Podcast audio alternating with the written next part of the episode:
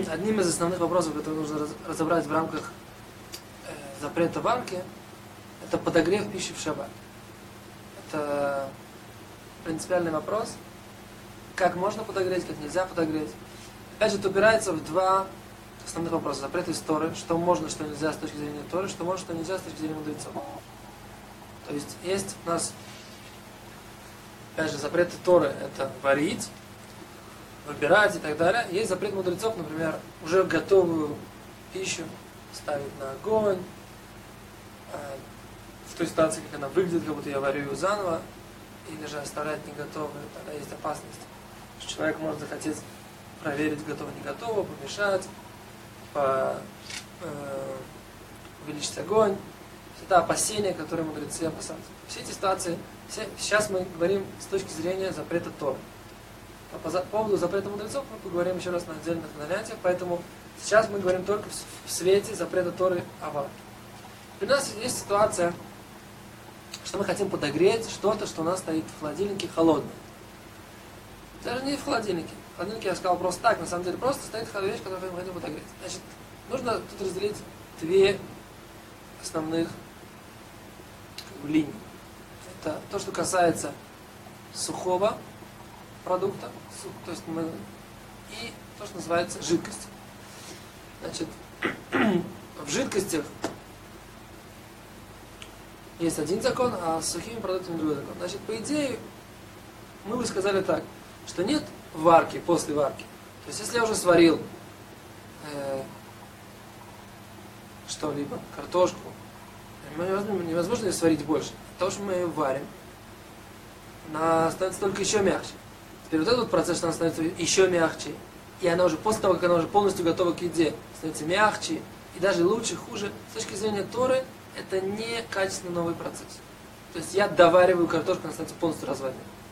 Это не, не сделал ничего нового. Когда я взял сырую картошку, когда ты достанешь, что она пригодна к еде, это да. Теперь я, на, у меня есть картошка уже вареная, я ее развариваю. Нет, это не качественно новый какой-то результат, который обязывает. Теперь поэтому, исходя из этого правила, нету варки после варки. Теперь так, раз- разберемся в этой ситуации. Например, у нас есть жидк, жидкая какой-то суп. Да? Холодный суп очень многие люди не любят есть. Есть это как бы говорится так, что в жидких, э, закон такой, что в жидких блюдах есть варка после варки. Почему? Потому что в них, объясняется так, в них вот это вот тепло, это очень принципиальное качество. То есть это свойство тепла в такой степени принципиально, что здесь да является важным результатом, если ты подогрел. И поэтому довести суп или воду, которая уже кипела, ну, которая была уже приготовлена, довести их до состояния заново, второй раз, до состояния, когда они вот это вот обжигают нежную кожу, это запрет истории. Так? Теперь так. Дальше есть, если у нас жидкая, жидкая, жидкость, она меньше, чем эта вот температура, когда она обжигает кожу, но она еще значительно горячая. То есть люди относятся к ней как к горячему еще супу. Не как к супу, который уже полностью остыл, это еще горячий суп. Ну, как бы, тот, кто хочет есть горячий суп, ест такой суп. Но он уже ниже температуры 42 градуса. То есть температура, которая обжигает кожу нежно. В такой ситуации, по мнению Рамо, то есть э, авторитет равинского, который, за которым идут ашкенадские евреи, его можно подогреть заново. По мнению э, Бет Юсеф, мнение э, раввина, который, который, которым идут сефардские евреи, это сделать нельзя. То есть это вот граница.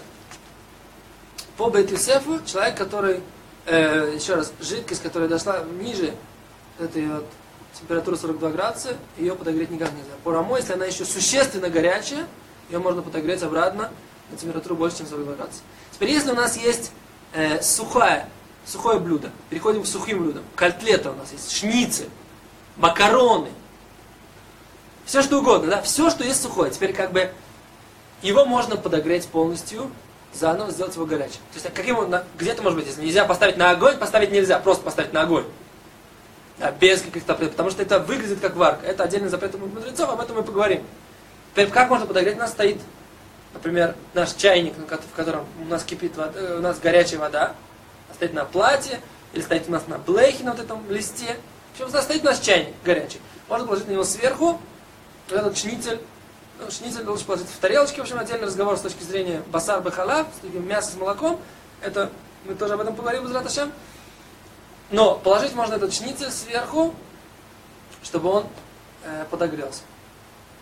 Теперь подложить курицу вареную, положить картошку вареную, все это сверху, вот так можно оно подогреется в этом месте до состояния, что нам нужно это подогреть. Теперь, если нам нужно э, подогреть этот суп, тоже можем поставить в эту кастрюльку супом, и она значительно горячая еще. Она, этот суп, он еще значительно горячий. Если он холодный, нельзя. Он значительно горячий, мы хотим его подогреть еще чуть-чуть больше, тоже можно поставить сверху на этот чайник. Здесь у нас есть опять же плита, прикрытый огонь чем-либо, чайник, на него сверху можно поставить. Так? Это то, что касается варки после варки. Теперь у нас, если есть пограничные случаи, разберем пограничные случаи. Если у нас есть кетчуп, об этом есть спор мудрецов. Интересный вопрос кетчуп. Есть в нем варка после варки, нет в нем варка после варки. То есть мой вопрос такой, можно ли его налить на э, кипящий, на очень горячую какую-то горя... картошку и так далее тому. Вот. В принципе, есть тот, кто хочет э, опереться и сказать, что это можно сделать, есть у него на кого опереться. Теперь, если у нас есть мясо, которое мы подогреваем, и оно начинает выделять сок. В этой ситуации, по мнению Мишнабрура и Хазуни, что тоже можно сделать, несмотря на то, что потом из, гор... из сухого оно становится э, с жидкостью, это все равно можно сделать. Теперь, что называется, закончим, что называется сухим? Сухим называется то, э, то блюдо, в котором есть его, со, его соус не заметен. То есть, как бы мы берем эту вот котлету, на ней эта жидкость на ней не, на ней не видна. То есть, как бы всю, все, все вытащили. То есть, весь, весь соус, соуса нет. Если же там есть количество соуса достаточно такое приличное, которое заметно в этой ситуации, это называется уже э, блюдо, в котором есть жидкость, которая подогревать нельзя. То есть котлету можно взять, вытащить из соуса. Об этом отдельный разговор по поводу отбора. Но мы сделаем замечание такое. Значит, у нас есть котлета, например, или курица в соусе. Мы ее достаем. Так вот, мы говорили так, что в ситуации, когда она видна в этом соусе, это не, она не называется перемешанная. Мы достали, и мы можем положить так, чтобы она подогрелась на этом, ну, до, по, по правилам, мы. То есть, как бы, если на ней нет такого количества соуса, которое видно отдельно, она просто как бы мы вытащили и положили. До свидания.